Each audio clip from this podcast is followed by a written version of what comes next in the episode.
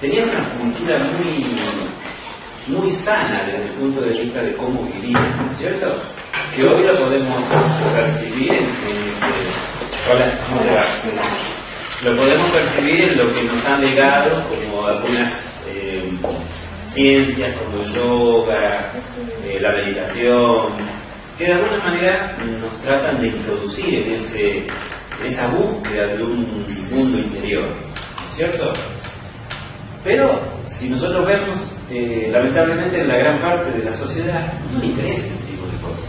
O sea, por ahí interesan, pero así, muy, muy, este, muy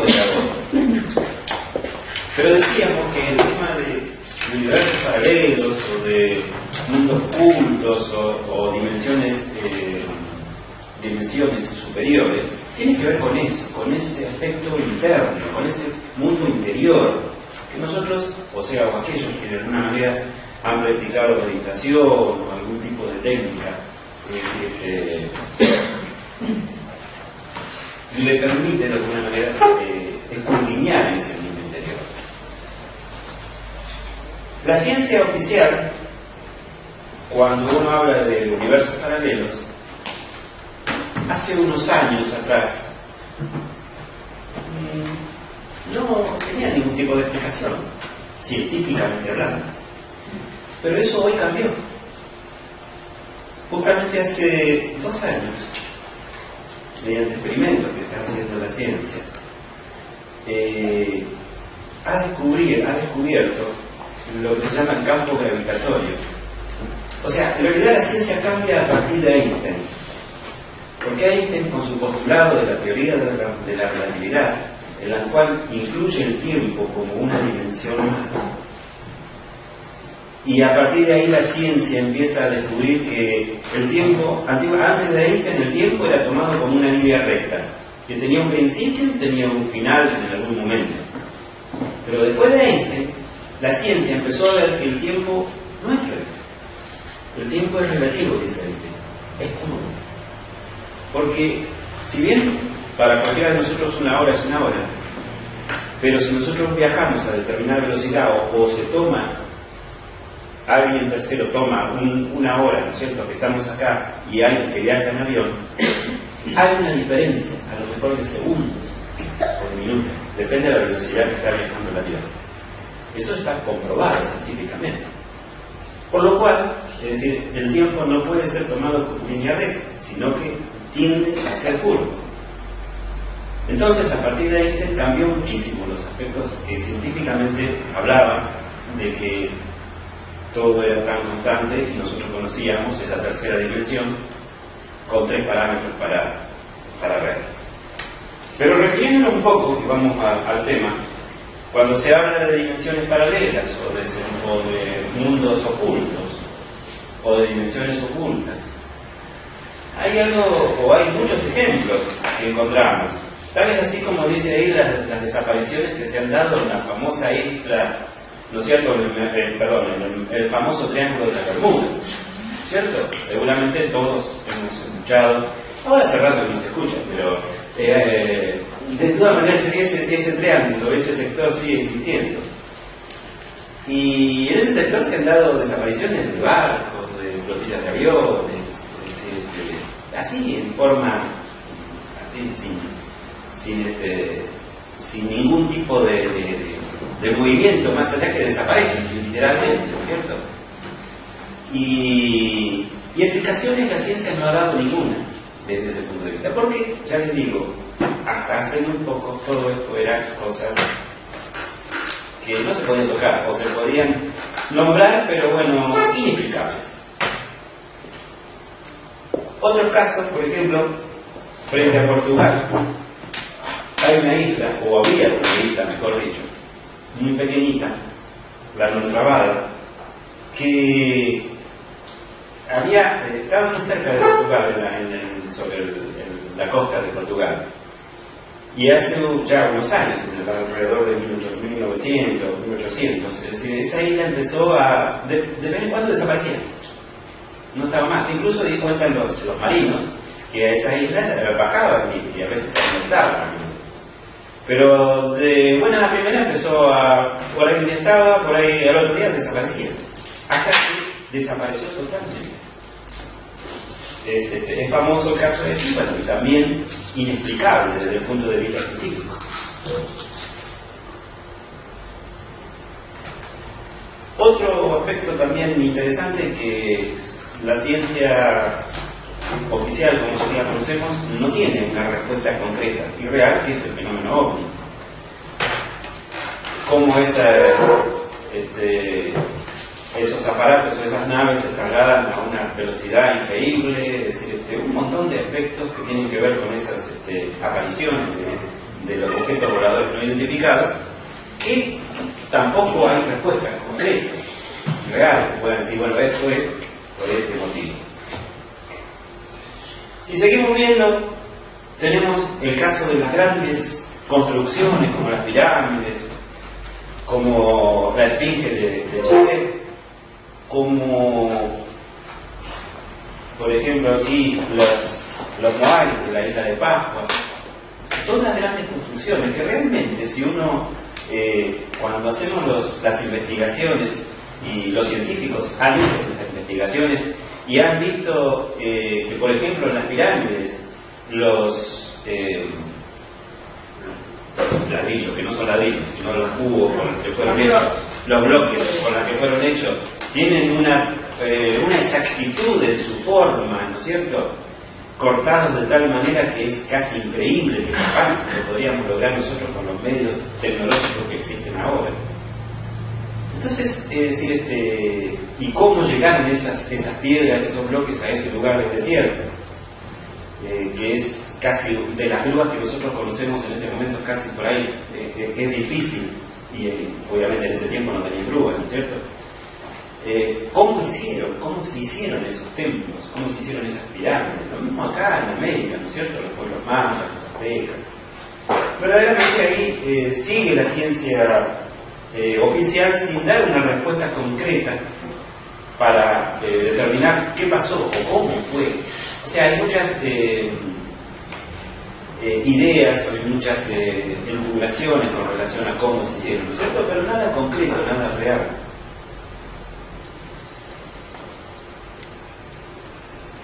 Decíamos que este señor, Albert Einstein, que era, trabajaba en Suiza, creo, que era eh, inspector de patentes, estaba en un escritorio.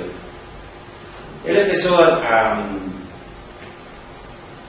hacer unas reflexiones con relación a la ley de la gravedad de Newton. ¿Recuerdan? Newton, se le cayó la manzana. ¿cierto? Y descubrió lo que es la ley de la gravedad. A través de ese estudio, o sea, justamente la, teoría de Newton de la ley de la gravedad marcó dentro de la ciencia un aspecto importantísimo, porque a partir de allí, es decir, se pudieron verificar muchas cosas por esa ley de la gravedad. Como, por ejemplo, se mantienen los planetas girando alrededor del Sol, o cómo la Luna gira alrededor del planeta Tierra, cómo el sistema solar se mantiene en ese equilibrio. Entonces, a partir de allí quedó más o menos encaminado, eh, científicamente hablando, es decir, este, la comprobación de muchos aspectos. Pero resulta que Einstein eh, descubrió o empezó a hacer unas mediciones y reflexiones con, con esos aspectos de la ley de la gravedad de Newton y llegó a demostrar justamente a, través de la teoría de la relatividad que existía algo más preciso que la eh, ley de la gravedad y que era la velocidad de la luz, como un límite, como un límite que más de eso no se podía superar, la velocidad de la luz, que creo que son alrededor de 300.000 kilómetros por segundo. Entonces, eh, quedó o dio por un poco la incógnita a la ciencia con relación, bueno, ¿y ahora qué hacemos? Porque la teoría de, la ley de la gravedad era lo máximo. Pero ahora, a través de la eh, teoría de la relatividad de Einstein, dejaba algunas cosas medias no tan claras. Como por ejemplo, dice un... Eh, si, si nosotros tenemos el Sol, ¿no es cierto? Que tiene una fuerza de gravedad que hace que el planeta Tierra se mantenga girando alrededor. Si en un supuesto caso es el Sol se desapareciera instantáneamente, instantáneamente al mismo instante que el Sol desaparece, el planeta Tierra seguiría de la órbita. ¿Sí? Porque la fuerza de gravedad dejaría de, de tener su acción ahí. Pero resulta que cuando incorpora la velocidad de la luz, dice la luz del Sol tarda 8 minutos en llegar del Sol al planeta Tierra. Entonces, ¿qué pasa ahí? Si ese Sol desaparece. Pero todavía la fuerza, la luz sigue existiendo. Entonces, daba por tierra el hecho de la ley de la gravedad no podía ser tan constante, tan concreto. Entonces después los, los científicos empezaron a investigar, y esto es muy reciente, donde descubren eh, los campos gravitacionales. Y esos campos gravitacionales es como si nosotros, ellos hablan de que existe en el espacio, eh, lo que incorpora Einstein es el espacio-tiempo, ¿cierto? O sea, nosotros conocemos el espacio, ¿cierto? El lugar físico, pero Einstein incorpora como un parámetro más el tiempo. ¿Qué es lo que nosotros decimos? Y después vamos a hablar de esto dentro del gnosticismo, lo que es la cuarta dimensión. El tiempo es el parámetro que determina la cuarta dimensión. Ahora bien, los científicos hablan de que existe como una malla, como una malla, como una tela, y cada astro celeste está sobre esa tela y forma como un, o sea, imagínense en el Sol, sobre una tela, forma una especie de, peso, ¿no es cierto?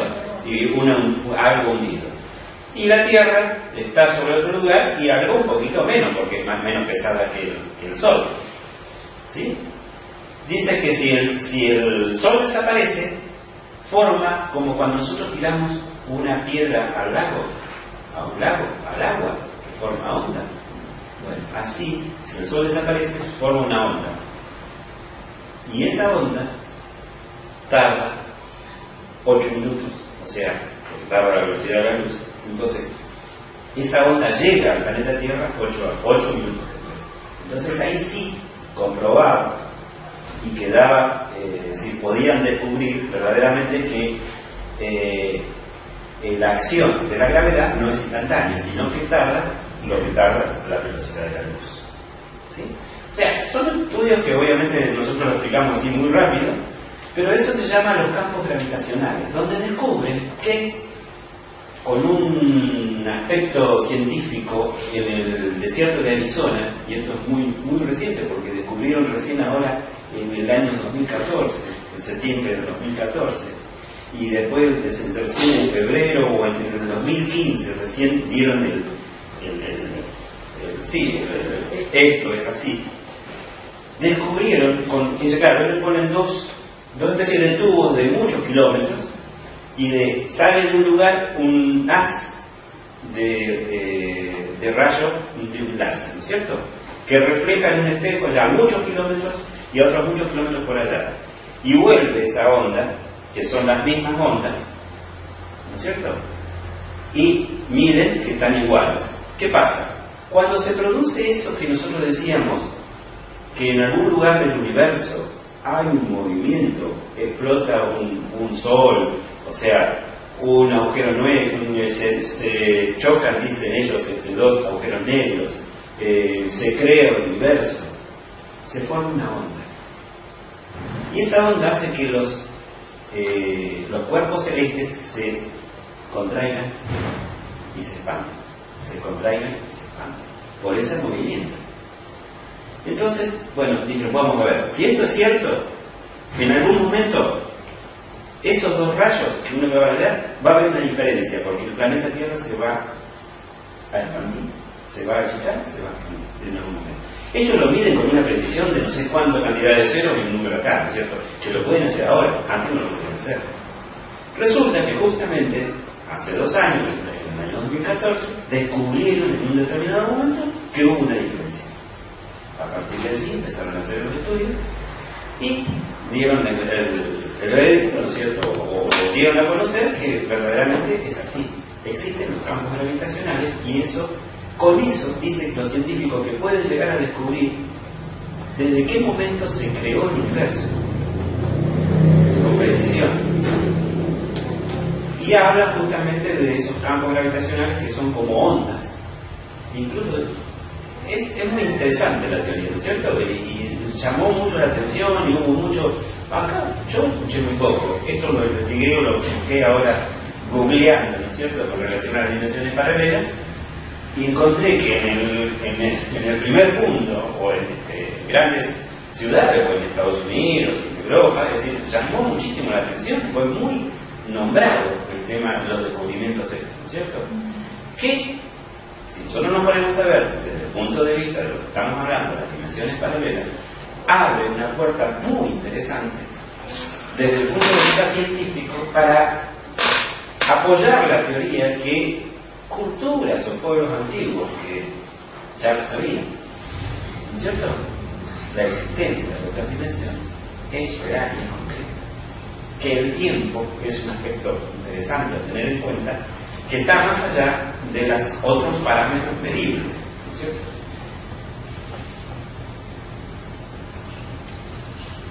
Ahí, es donde entra un poco a, rayar lo que dentro de, la gnosis nosotros hablamos como cogénesis un tema, ¿no es cierto?, a, desarrollar que involucra todos esos aspectos de las dimensiones o de los mundos eh, interiores. Entonces, cuando hablamos de universos paralelos, nosotros nos tenemos que remitir que a dos leyes que siempre hemos hablado, ¿no cierto?, que se manifiestan en la creación y en el universo y en todo lo existente, que son la ley del 3 y la ley del 7. Los orientales le llamaban a la ley del 3 el sagrado triasmasicano y a la ley del 7 el sagrado para Parshino.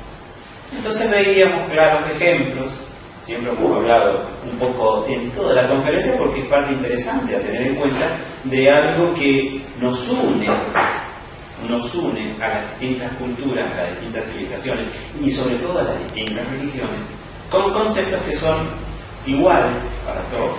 Decíamos que la ley del 3 tiene mucho que ver con ese, dentro del cristianismo, Padre, y Espíritu Santo, o dentro de la cábala hebraica, que es Percho o dentro de los egipcios, Osiris y o dentro de esas teorías de la creación, tres fuerzas que crean, una fuerza positiva, una fuerza negativa y una fuerza neutra.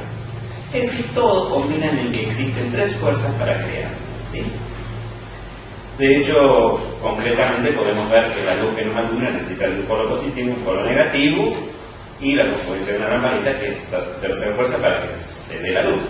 Para que exista una vida, sabemos que se necesita de un hombre, de una mujer, que unido con esa tercera fuerza, ¿no es cierto? Que dentro del cristianismo se llama Sacratísimo Espíritu Santo, dan origen a lo que es una vida. Entonces, eh, encontramos coincidencias en todas las grandes culturas, las civilizaciones, las religiones, con esas dos leyes. Porque después todo lo que se crea, dicen, se ordena, se equilibra esa creación a través de la ley del 7. Y los ejemplos claros los tenemos en los siete semana, los siete colores primarios, en los siete notas musicales. Es decir, el 7 se repite constantemente en la naturaleza y también, obviamente, en las siete dimensiones. Porque en realidad, cuando hablamos de mundo paralelo o dimensiones paralelas, existen siete, por esa cuestión de que el siete es un orden, es el equilibrio, es el orden cósmico. ¿sí? Entonces, para determinar bien cómo es el tema de las dimensiones, si nosotros tuviéramos un hilo muy infinito, muy infinito, que solo pudiéramos medir no el espesor, sino el largo, o sea, una tanza muy infinita.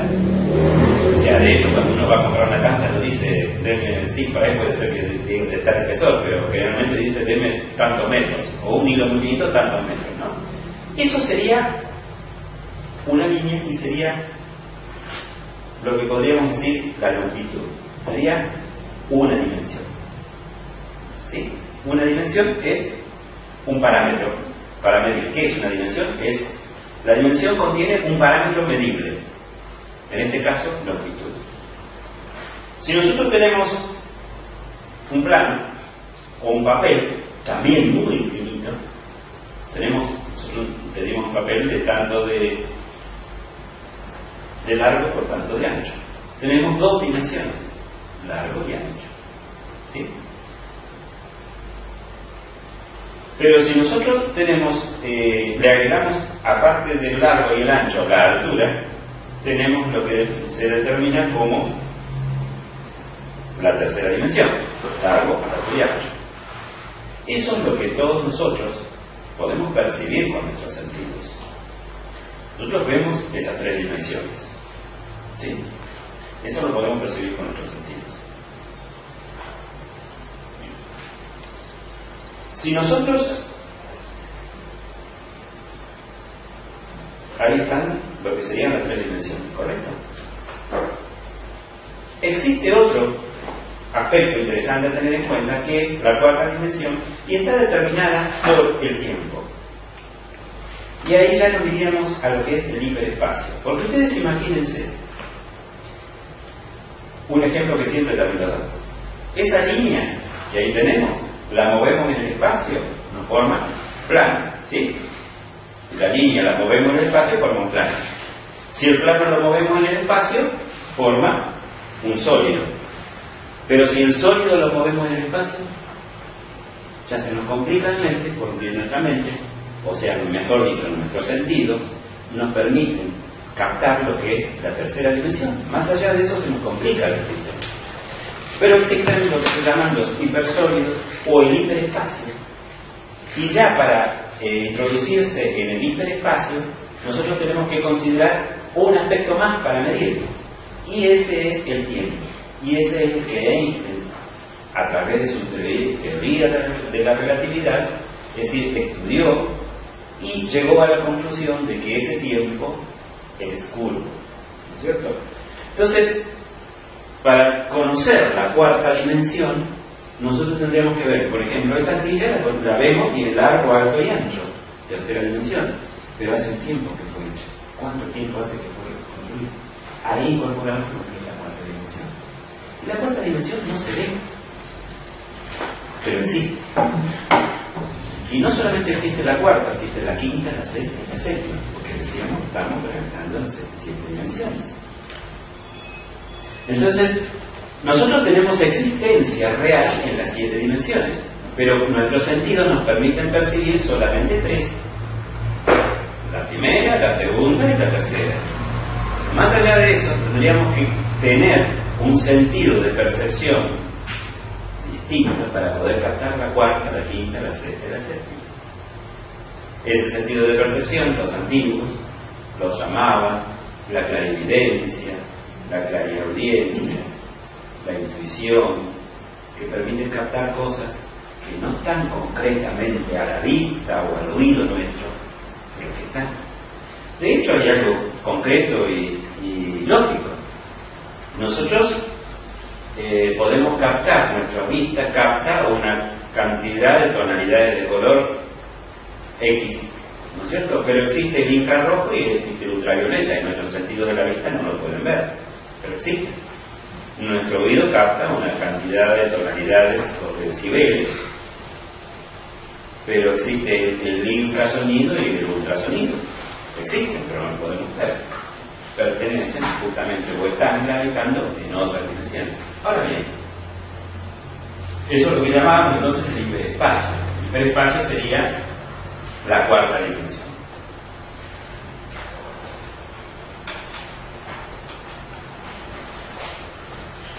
que involucra de alguna manera la, eh, la primera, la segunda y la tercera. Pero existe una quinta dimensión que dentro del misticismo se llama el mundo astral, el mundo de los sueños, que después lo vamos a ver. Existe una sexta dimensión y existe una séptima dimensión, un mundo espiritual, totalmente espiritual. O sea, siete mundos también. Un mundo físico, un mundo vital, un mundo astral, un mundo mental, un mundo de la voluntad, un mundo de la conciencia y un mundo del cero de Dios, como queramos llamar, mundo espiritual. Así estaría constituido lo que es ese universo interior, ese mundo interior que todos nosotros podemos captar o percibir cuando en un estado de relajación, de meditación, de introspección, podemos sentir, quizás no lo podemos ver, obviamente, porque no tenemos desarrollado facultades que las hemos ido perdiendo. Ahí, por ejemplo, estaría como se iría viendo los distintos planos. Plano físico sería concretamente lo que vemos en la tercera dimensión. Un plano etérico ya veríamos cierto aspecto de energía. Y así sucesivamente iría cambiando de tonalidad, de color y de forma, incluso, el objeto que nosotros estamos viendo en, una tercera dimensión, en el plano físico. Plano mental con mayor luminosidad, plano causal, plano búdico y obviamente plano espiritual como todo luz, por decirlo de alguna manera. Sería un aspecto de cómo se podría llegar a percibir esos distintos aspectos.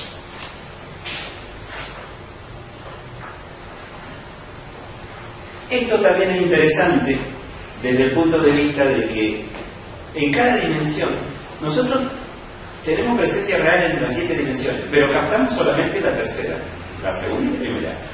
Hay en la primera dimensión, eh, por ejemplo, los, como dice ahí, los insectos, ellos viven en todas las dimensiones porque tienen un cuerpo físico, pero captan solamente la primera.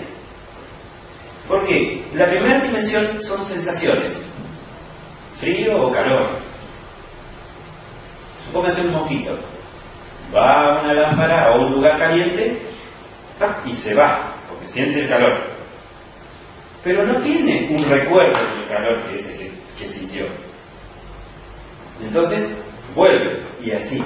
Sensaciones. Una dimensión son sensaciones, o una cosa u otra, una cosa u otra. Pero el mosquito tiene existencia, ¿no es cierto?, en todas las dimensiones. Nosotros lo vemos, tiene, en el plano físico está, pero ellos captan nada más que una dimensión. Después, criaturas eh, como los caballos, o sea, todos los animales superiores, digamos así, viven y captan dos dimensiones del plano. Ellos tienen, eh, aparte de sensaciones, percepciones que es como memoria. O sea, por eso dicen que el perro o los, animales no tropiezan dos veces con la misma piedra, cosa que nosotros los humanos sí, pero ya entra de otra cosa. O sea, porque van a un lugar, les pasa algo, ¿no es cierto? Y obviamente aprenden, o sea, no es que aprenden, sino que ya tienen esa sensación y le queda una percepción, aparte de la sensación, la percepción, que es como un recuerdo, como una memoria, y no vuelven a Para los animales bidimensionales, de dos dimensiones, ellos lo que no tienen es la capacidad de percibir el movimiento. A ellos les parece que todo viene hacia ellos, no es que ellos se mueven. No, no pueden diferenciar, si nosotros vamos en un, en un auto, diferenciamos que nosotros nos movemos y las cosas están quietas. En cambio, los animales que viven en dos dimensiones no perciben eso. O sea, les parece que las cosas son las que se mueven. ¿Sí? Viven en dos dimensiones. y ya las criaturas tridimensionales, que somos nosotros, tenemos sensaciones, percepciones y además conceptos. ¿Sí? Tenemos un concepto de la memoria, o sea, de la memoria, aparte de la memoria que tenemos, tenemos un concepto con relación a eso porque vamos aprendiendo, se nos va quedando como un concepto que podemos ir cambiando nuestra percepción. Nosotros ya, por ejemplo, si viajamos, como decíamos, en un auto, sabemos, según el concepto que tenemos, qué es lo que se mueve, o nosotros o las cosas que están afuera. Somos seres tridimensionales. Ahora bien, somos tridimensionales, pero tenemos existencia real en las siete dimensiones. Los seres tetradimensionales tienen ya sentidos suprasensoriales. Los seres que viven en la, cuarta dimensión o que pueden percibir la cuarta dimensión, como dice allí, los devas y elementales de la naturaleza, tienen la percepción de lo que es el tiempo, que es el, parámetro que determina la cuarta dimensión.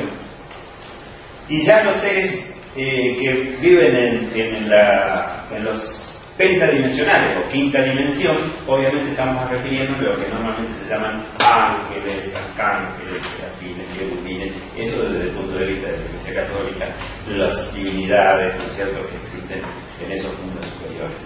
Ya ahí ya son seres con conciencia despierta. Tienen existencia, ellos perciben esa dimensión y obviamente todo el resto. ¿No es cierto? Eh, pero tienen existencia real o pueden tener existencia real en todas las dimensiones.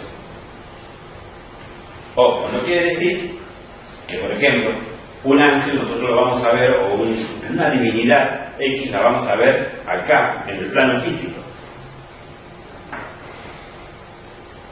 Pero eso puede materializarse, de hecho, de hecho, historias, o, porque tiene la capacidad, ¿no es cierto?, de poder lograr manejar las otras dimensiones. ¿Sí? Y obviamente los seres hexadimensionales, como dice así, de la sexta dimensión, eh, ya estamos hablando de dioses superiores. Y los seres de la séptima dimensión, en ese mundo espiritual, ya, eh, como dice así, son nombrados para eh, grandes divinidades a, a nivel superior. Entonces, la existencia de las siete dimensiones nos da la posibilidad a nosotros de entender que eh, nosotros somos seres tridimensionales, pero tenemos existencia real en todas. Y la posibilidad de percibir las otras dimensiones se puede lograr gracias al desarrollo de esas capacidades que hemos perdido.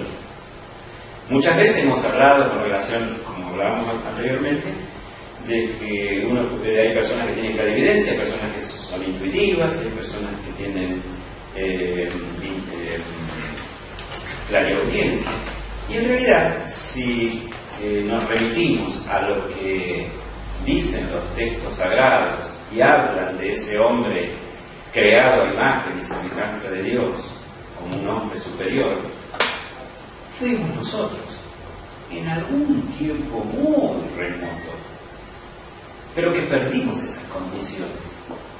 Y esas condiciones que nosotros teníamos en esos tiempos muy remotos, ese hombre creado, hombre y mujer creado imagen y semejanza de Dios, tenía la capacidad de tener siete sentidos, perdón, doce sentidos.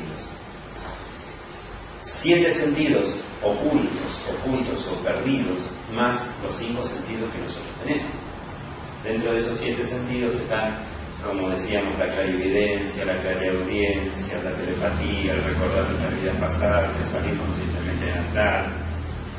el desarrollo armonioso de todas esas facultades. Son facultades perdidas que nosotros hemos perdido, son sentidos ocultos que hemos perdido. Pero ¿por qué la humanidad a lo largo de miles y miles de años ha ido perdiendo esas capacidades de ser ese hombre creado imagen y semejanza de Dios? Obviamente por la manera equivocada que hemos tenido de vivir a lo largo de miles de años.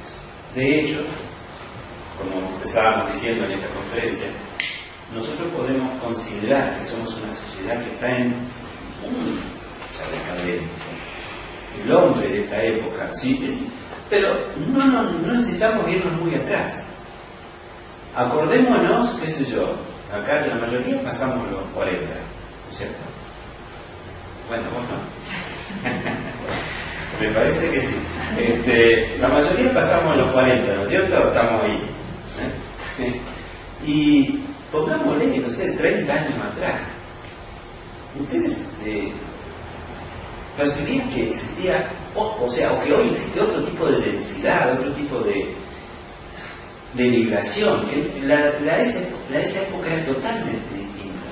Era una vibración más sutil, había más armonía, había mucho, incluso hasta el tiempo era más lento, no sé.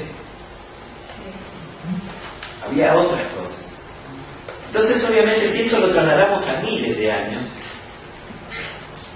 eso obviamente llama poderosamente la atención porque lamentablemente no hemos ido evolucionando o avanzando en un desarrollo superior desde el punto de vista humano.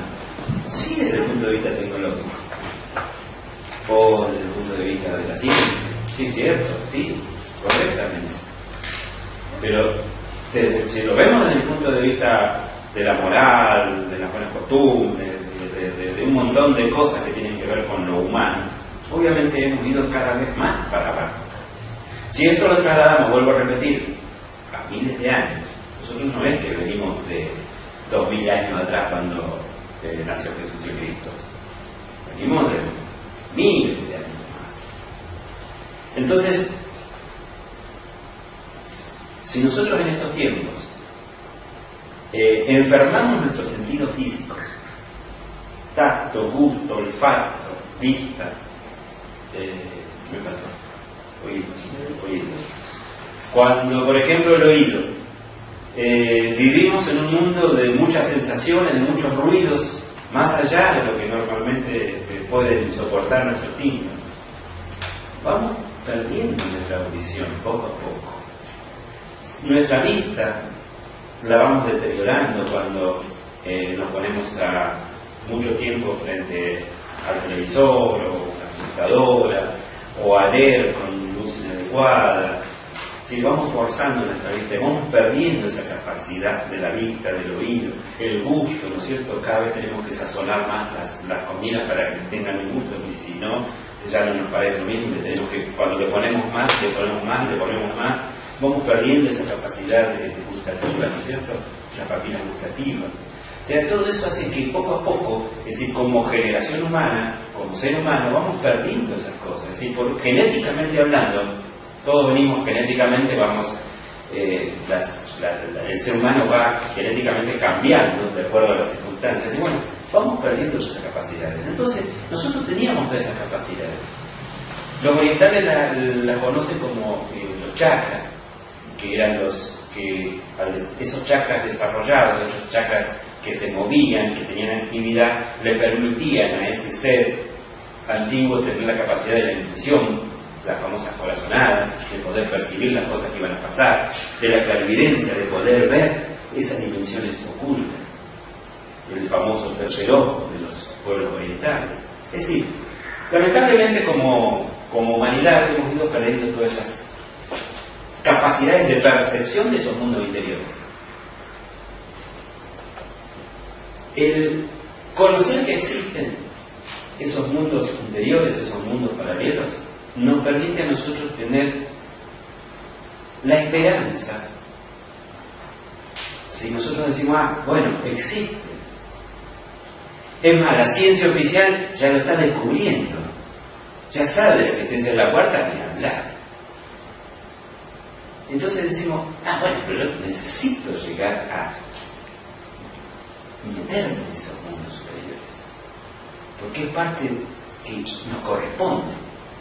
Entonces lo que la gnosis ofrece es las prácticas que nos permiten percibir esos, mundos. Cuando uno puede percibir ese mundo interior, eso nos ayuda a nosotros a comprender que la, la realidad no es lo que ven nuestros ojos. Que la realidad no es lo que tocamos nosotros aquí, que existe algo más. Que la realidad no es lo que está encerrado entre esta tercera dimensión, en esas cuatro paredes, podríamos decir, en eso que vemos, ¿no es cierto?, con nuestro sentido, percibimos con nuestro sentido. Que hay otra realidad. Y que en esa otra realidad nosotros podemos encontrar respuestas que no podemos encontrar aquí. Entonces, cuando verdaderamente somos unos buscadores de conocimiento, de sabiduría, y queremos encontrar respuestas a muchas cosas, que las podemos encontrar como dogma, porque alguien nos dice, sí, eh, mm, el ángel fulano existe. ¿Por qué?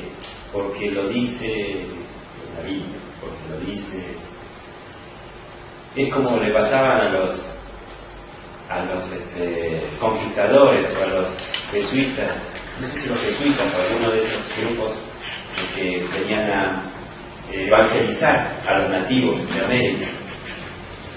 Y obviamente le hablaban de los ángeles, de los arcángeles, de los querubines, de los serafines, y le hablaban de las divinidades. Entonces, los nativos del lugar le quisieron consumir el peyote o alguna vez a otros tantos este, alucinógenos que les permitían integrarse con un mundo interior. Y se sorprendieron, porque pudieron ver a esos arcángeles, esos ángeles. Entonces, nosotros vivimos con lo que conocemos, lo comprendemos. Lo único que tenemos que hacer es meternos en adentro. Es decir, nosotros tenemos las capacidades, pero naturales, sin, consumir un alucinógeno, simplemente con determinados de prácticas, de poder meternos en ese mundo interior y extraer de ese mundo interior muchas de las respuestas que necesitamos para la vida diaria, para la vida práctica, para el, diario vivir, para, para vivir mejor. Pero no para vivir mejor porque vamos a conseguir plata, vamos a conseguir plata pero vamos a conseguir una capacidad de poder sentir, de sentir, pero real. Entonces,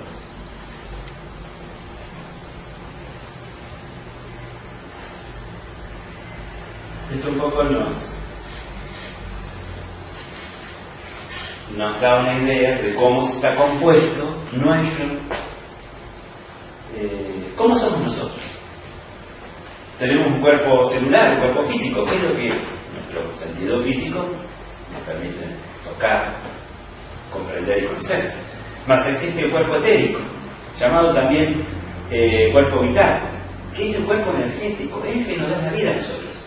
Si nosotros pudiéramos verdaderamente, si los médicos y los científicos empiezan a trabajar en la cuarta dimensión, trabajar seriamente, sin dejar el orgullo, ¿no es cierto?, que los limita porque dicen, no, esto, no, no, ¿no es cierto? Se empiezan a, creer un poco más la religión, unir como antiguamente se hacía, la religión y la ciencia eran una sola cosa. Lo que la religión no podía, o que la religión no podía manejar, lo manejaba la ciencia, y lo que la ciencia no podía manejar, lo manejaba la religión. Si, si dejaran de ser tan orgullosos, ¿no es cierto? Empezarían a descubrir que la cuarta dimensión existe ese cuerpo energético que todos tenemos. Y entonces las curaciones de nuestras enfermedades serían mucho más fáciles, porque en realidad todas nuestras enfermedades surgen desde el cuerpo energético y después se traducen en la enfermedad de órgano, porque es una cuestión energética. Ya de hecho, obviamente, los pueblos orientales a través de la acupuntura y los determinados tipos de prácticas trabajan pero si uno pudiera ver realmente, por ejemplo, en la cuarta dimensión del cuerpo etérico, nosotros tenemos nuestro, nuestro aura, el aura que se dice. El cuerpo energético tiene colores. Esos colores determinan nuestros estados psicológicos, emocionales, nuestras enfermedades. Entonces los médicos, esos médicos este, del futuro, van a curar a las personas antes de que se enfermen incluso.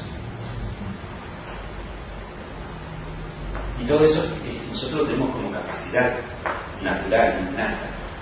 Lo que necesitamos es desarrollar. En el mundo etérico, cuerpo etérico, es el cuerpo etérico, perdón, el cuerpo astral, que que nosotros llamamos el mundo de los sueños, en la quinta dimensión.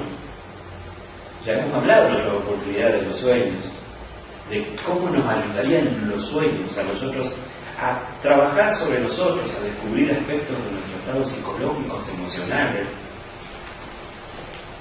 porque en una quinta dimensión, si el, parámetro que determina la cuarta dimensión es el tiempo, el parámetro medible de la quinta dimensión es la eternidad. Porque como decíamos, el tiempo es curvo. Entonces imagínense varios tiempos curvos, todos en un mismo instante. Entonces la eternidad nosotros vemos pasado, presente y futuro en un mismo instante. Por eso que los sueños tenemos sueños premonitorios, sueños eh, que hemos visto o que soñamos con personas que han desencarnado, que han muerto, o cosas que están por suceder. Porque en un mismo instante está todo, pasado, presente y futuro. Y de hecho, como decíamos y hablábamos de estos pueblos antiguos y civilizaciones, de hecho, acá en, en Australia, acá digo, acá en Australia, hay unos aborígenes que trabajan mucho con el tema de los sueños. Y ellos cada vez que se levantan van al chamán del pueblo y le preguntan y le cuentan el sueño. Y el chamán, ya obviamente muy experto con eso, le cuenta qué es lo que tiene que hacer durante el día, qué es lo que tiene que vivir, por qué ha soñado eso, qué le está diciendo a través de esos sueños. Entonces todo eso es cosas que nosotros nos estamos perdiendo porque, miren, de las séptima, de las siete dimensiones, ¿cuántas dimensiones percibimos? Tres. La primera, la segunda y la tercera. Nos estamos perdiendo cuatro dimensiones más es un mundo mucho más importante y más rico que el que nosotros podemos percibir con nuestros sentidos.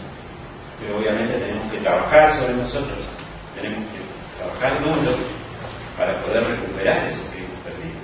Bueno, hablamos del cuerpo mental, donde dicen que el mundo hay una mente única, en ese cuerpo mental, en esa quinta dimensión, a ese nivel, todos somos, todos somos uno, todos somos uno. Ni hablar en esos mundos espirituales de la sexta, de la séptima dimensión, el mundo de las causas, donde todo se origina. Algo mucho más sublime, porque ahí está Dios precisamente, con la, con la vibración que eso representa.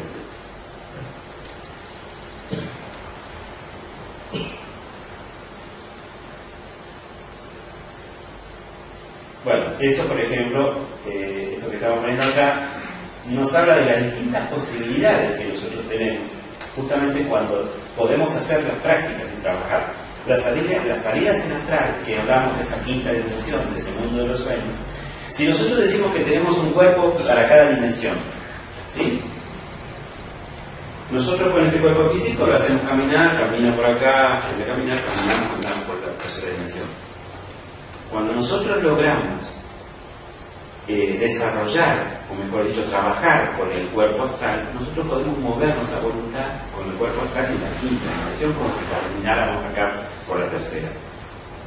Pero obviamente eso implica, como se dice allí, eh, salir en astral, y no solamente salir en astral, porque salir en astral salimos todas las noches cuando vamos a dormir, sino salir en astral conscientemente. ¿Qué quiere decir? Nosotros salimos de la noche en astral, pero salimos como sonámbulos, no tenemos recuerdos. Es más, recordamos algunos sueños, pero no todos solamente recordamos experiencias, pero no lo que hemos vivido realmente. O lo que nosotros podemos hacer. Los famosos sueños lúcidos que algunas personas tienen, en las cuales se mueve la voluntad en el sueño, o que vuelan, o que tienen experiencias en las cuales van a algún lugar, y eso lo traen como recuerdo, son las famosas salidas en astral. Y uno puede manejar ese cuerpo astral, porque lo tiene. Lo que pasa es que nos falta la práctica. De hecho, los maestros dan determinado tipo de práctica para salir conscientemente con más organización y distintos aspectos. Eh, el cuerpo físico nosotros lo podemos meter en, el hiperespacio, en la cuarta dimensión. De hecho, hay ejemplos claros. Jesús el Cristo dice caminó sobre las aguas. Él, o sea, la, quinta la cuarta dimensión, el mundo vital, ese mundo etérico, ese mundo energético, no existe la famosa ley de la gravedad. Por ejemplo, hay otras leyes que no existen. Bueno, uno de hecho hechos famosos donde las personas han levitado existen, ¿no es cierto? Concretamente muy conocido, ¿no es cierto? Ahora no recuerdo, pero bueno, caso más concreto de Jesús Cristo cuando caminaba sobre las aguas. O las famosas desapariciones que hemos visto cuando empezamos la conferencia de, la, este, Triángulo de las Bermudas, la isla no trabada. Todo eso porque eso se ha sumergido, se ha metido en la quinta dimensión, en ese hiperespacio. Y dentro de la gnosis existen lo que se llama, esos son el famoso estado ginas, uno puede meter el cuerpo físico en la cuarta dimensión. Que para una persona que nos está viendo literalmente desaparecer, nosotros vamos a la dimensión. No existen prácticas también, de hecho, también se, han hecho, ¿no es cierto? Bueno,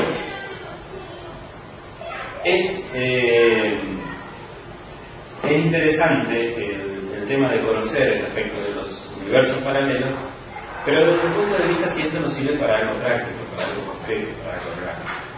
Todo conocimiento tiene que ser eh, básicamente algo que no solamente nos ayude a entender un poquito más algunas cosas, o a comprender otras que hasta ahí las teníamos entendidas, pero bueno, necesitamos comprenderlas, sino que es necesario que nosotros a través de eso que vamos comprendiendo, de que vamos entendiendo, tengamos alguna posibilidad de, hacer, practicar, vivir, de decir, bueno, de esto, sí, Horacio dijo en una conferencia sobre los universos paralelos, de no entrar, salir de entrar, pero eso no nos sirve realmente si nosotros no lo vivimos, no lo practicamos.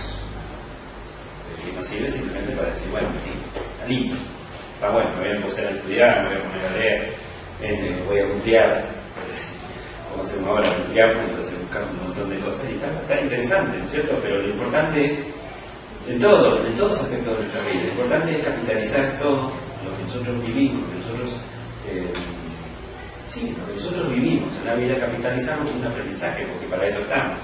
Ponerlo en práctica, ¿no? Ponerlo en práctica. O sea, todo lo que. O sea, en realidad, cuando uno vive alguna cosa, alguna situación en la vida, eh, si nosotros no, no, nos ponemos a hacer una reflexión sobre eso que hemos vivido, si nosotros no nos ponemos eh, a, a, desmenuzar eso y a tratar de, de, reflexionarlo, seguramente lo vamos a repetir, lo vamos a volver a repetir. Si es una falla que tuvimos, si es un problema que tuvimos, lo vamos a volver a repetir. Por eso que decíamos que nosotros somos el único animal que tropezamos dos veces con la misma piedra. ¿Cierto? O sea, por eso es importante que todo lo llevemos a la reflexión, al análisis, al estudio. ¿Y cómo se puede llegar todo eso? Mira, es muy simple. Busquemos, porque todas las, todas las respuestas están en el mundo interior. Entonces, si uno se pusiera, si tomara como costumbre, por ejemplo, todas las noches cuando uno se va a dormir, antes de dormirse, hacer una repasadita de lo que vivió durante el día. Porque miren, como vivimos tan dormidos, como decimos dentro de la noche durante el día, Seguramente, si vivimos dormidos, cuando vamos a la noche decimos, ¿qué hice? A ver. Y lo que hicimos, lo vivimos dormidos. Decimos que estamos despiertos, pero que estamos dormidos porque no nos acordamos. Entonces, tan rápido, tan acelerado. Exactamente. Uno debe vivir, dicen, uno debe vivir el momento, el instante. El instante. Porque cuando uno vive el instante no entra nada. Y él dice que el instante es de Dios. Cuando uno vive el instante, estamos ubicados. Cuando uno está ubicado desde, ese, desde esa forma, es como que existe una alineación con todo nuestro cuerpo, desde el ser hasta el cuerpo físico. Entonces, ese instante que se vive así, no se olvida. Está grabado. Fíjense cuando nos pasa algo en la vida muy traumático, algo que pasó. Eso no se lo olvida. No se lo olvida. ¿Por qué? Porque en ese momento estuvimos con la conciencia despierta. Eso es la conciencia despierta. Ojalá no sea que nos tengan que pasar cosas terribles para que nosotros tengamos esa conciencia, sino que cada instante de la vida tiene que ser vivido de esa manera. Entonces, prácticas o técnicas es como llevarse a la noche, yo les digo, antes de dormirse tratar de hacer una recordaría. Entonces de esa manera vamos fortaleciendo esa memoria, ¿no es cierto?, que necesitamos para eh, justamente tener ese concepto, como decíamos, un ser que tenemos que tener esos conceptos para saber cómo manejarnos en la vida, en distintas situaciones. Porque si no nos pasa eso, que nosotros hoy nos pasó algo y mañana nos vuelve a pasar. Y algunos dicen, no, esto es, no, es este lugar donde vivo, me voy a ir de acá. Y se va a otro lugar, a otra ciudad, a otro país, y lo lleva a otro. Exactamente. Entonces lo importante es el instante, el vivir, conscientemente. Técnicas como esa que te digo, ¿cierto? tratar de hacer a la noche una retroflexión, como le llamamos nosotros, extraer esos puntitos, hacer una reflexión. Cuando tuvimos alguna, alguna situación X donde tuvimos un conflicto con alguien, peleamos, reflexionar. Dentro de la cosa se puede hacer aparte de eso? Bueno, dentro de la noche hay muchas prácticas que obviamente este, es interesante cuando uno empieza a, bueno, ya saben, todo lo que la calle, en el curso, y saben, ¿cierto? A partir del curso y después mucho más. ¿Qué cositas, cositas nos van llevando eso? Pero uno tiene que animarse a, a darse ese tiempo para uno. Porque uno tiene, lamentablemente en esta vida, en esta sociedad, tiene muchas obligaciones. Y no nos olvidemos que hay un mandamiento de la ley de Dios, del mandamiento Moisés, que dice como primer mandamiento amar a Dios sobre todas las cosas amar a Dios sobre todas las cosas. O sea, nosotros decimos tener en cuenta a Dios primero. No es el, lo que llamaban el, este, ¿cómo se llama? El, diezmo.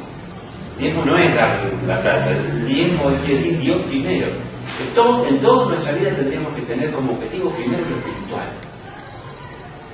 Después lo otro. Pero generalmente nosotros tenemos primero lo otro y eso lo agarramos cuando tenemos tiempo. O cuando estamos desesperados. Cuando estamos desesperados. ¿No es cierto? O le dedicamos, eh, no sé, 10 horas o 12 horas al trabajo físico y al estar dormido, estar en total montón de cosas, y una horita para hacer una practiquita. O sea, en realidad tenemos que estar constantemente, de momento en momento, tener presente siempre que si nosotros tenemos presente a Dios primero, todo lo otro se va a solucionar. Porque tener a Dios primero es estar ubicado en ese instante, donde decíamos, viviendo, viviendo el momento, viviendo el momento, viviendo cada instante, sin estar dispersado, ahí está Dios. Entonces, miren, no hay, que hacer una oración, no hay que hacer un Padre Nuestro, no hay que... Sí, está bárbaro, por, por entendimos que... Pero no necesitamos hacer nada más que vivir ese instante bien ubicado. Y ahí está Dios. Y ahí no nos podemos equivocar. Si nosotros vamos manejando y vamos distraídos pensando que hay cosas, chocamos. Entonces, pero si nosotros vamos manejando y vamos haciendo lo que estamos haciendo, ahí está Dios. Así de simple ¿No es cierto? Así de simple es difícil. porque, lamentablemente tenemos una, un aspecto que se llama la ley de la autoridad, la ley del péndulo, que vivimos de un extremo a otro de un lado al otro lado. Nosotros no somos capaces de mantener un centro de atención en el instante, en el momento. Entonces, hay obviamente muchas técnicas, muchas prácticas, un montón de cosas que son importantes ir capitalizándolas y viéndolas. Bueno, ¿alguna preguntita? Hay algunas conclusiones que dice la existencia del hombre, la vida y la muerte, los criterios sin resolver tienen una explicación a los misterios de los universales. Lo que podemos percibir en los sentidos físicos no es más que una pequeña parte de la realidad. El sentido espacial en nosotros está atrofiado y no podemos percibir el espacio tal como es. Solo mediante la regeneración del aparato psíquico del hombre podremos desarrollar tal sentido. Solo cuando el hombre penetra conscientemente en los mundos internos puede conocer la verdad, Dios habita en los mundos superiores de la conciencia cósmica. Para regenerar el aparato psíquico necesitamos tres factores de la revolución de la conciencia. Nosotros dentro de la noche hablamos sobre el factor de la revolución de la conciencia, que son morir, nacer y sacrificarnos por la humanidad. Morir, siempre hablamos de no morir físicamente, sino morir en todos esos aspectos negativos que tenemos. O sea, nosotros tenemos que ser, eh, primero tenemos que ser sinceros con nosotros mismos, saber qué cosas son las que están mal en nosotros. Eh, nosotros podemos engañar a la otra persona, pero en realidad no nos tenemos que engañar nosotros. Entonces, cuando nos empezamos a sincerar con nosotros mismos, podemos descubrir un, aspecto, un montón de aspectos negativos que son los cuales tenemos que trabajar y ese es el factor morir. Obviamente cuando uno muere en esos aspectos negativos, tiene que fortalecer o van naciendo virtudes, van haciendo cosas, positivas en nosotros. Pero esas cosas positivas que van haciendo en nosotros las tenemos que aplicar, porque si no, otra vez se pierde y otra vez vuelve esos aspectos negativos. Y el sacrificarnos por la humanidad es parte importante del, de, estar siempre presente a ayudar. El servicio. El servicio es lo que nos ayuda a nosotros a eh, tener la capacidad de poder hacer el resto de las cosas. Alguien decía, ayer hablamos, en algún lugar, hablamos de que nosotros debemos, eh, o las cosas, a las cosas le damos el valor de acuerdo al servicio que nos prestan. Sí. ¿Cierto? Nosotros le damos el valor, a todas las cosas le damos el valor de acuerdo al servicio que nos prestan. O sea, nosotros valoramos, qué sé yo, el auto por el servicio que nos presta, que nos ayuda a llevar. Valoramos, como decía alguien valoramos a la esposa porque nos hace la comida. El día que no nos hace la comida ya no la valoramos. es decir, pero valoramos a Muy sobre eso. ¿Eh? Muy sobre eso. Cuando uno se pone a ver, este, porque a mí me hacen buena comida. buenos postres, buenas tortas. Eh, fíjense todo lo que tenemos, lo material y las, y las eh, afectos. Lo valoramos de acuerdo, le damos el valor de acuerdo al servicio que nos prestan. ¿Y a ustedes qué creen? ¿Por qué nos valoran a nosotros? Por el servicio que podemos prestar. Entonces es importante que uno se brinde, que sirva, que sirva al prójimo. Pero que por dé. eso mismo seguir a tantos ancianos en una parte no, decir porque me parecía al hijo o a la persona que no le sirve más que se Señor. Claro, porque como que no nos dan No nos dan ninguna cosa exacto, que nosotros no. Entonces lo archivamos ahí porque pueden morir. O sea, muy, muy simple, todo lo que tenemos alrededor nuestro, material y emocional, lo valoramos, ¿de acuerdo? Le ponemos una escala de valor, de acuerdo al servicio que nos prestan, lo que nos dan. Si eso sucede así, justamente si nosotros queremos ser valorados, necesitamos servir. Cuanto más servimos, cuanto más damos, la Ya ley cósmica da para recibir. Esa ley cósmica y dicen Dios no se, no se queda con nada. Todo lo que demos Vuelve a nosotros. vuelve a nosotros. Lo malo lo bueno. Ojalá sea lo bueno. Sí, depende de lo que vemos. Exacto. Bueno, gente, gracias por la atención, Ah, gracias. por la asistencia.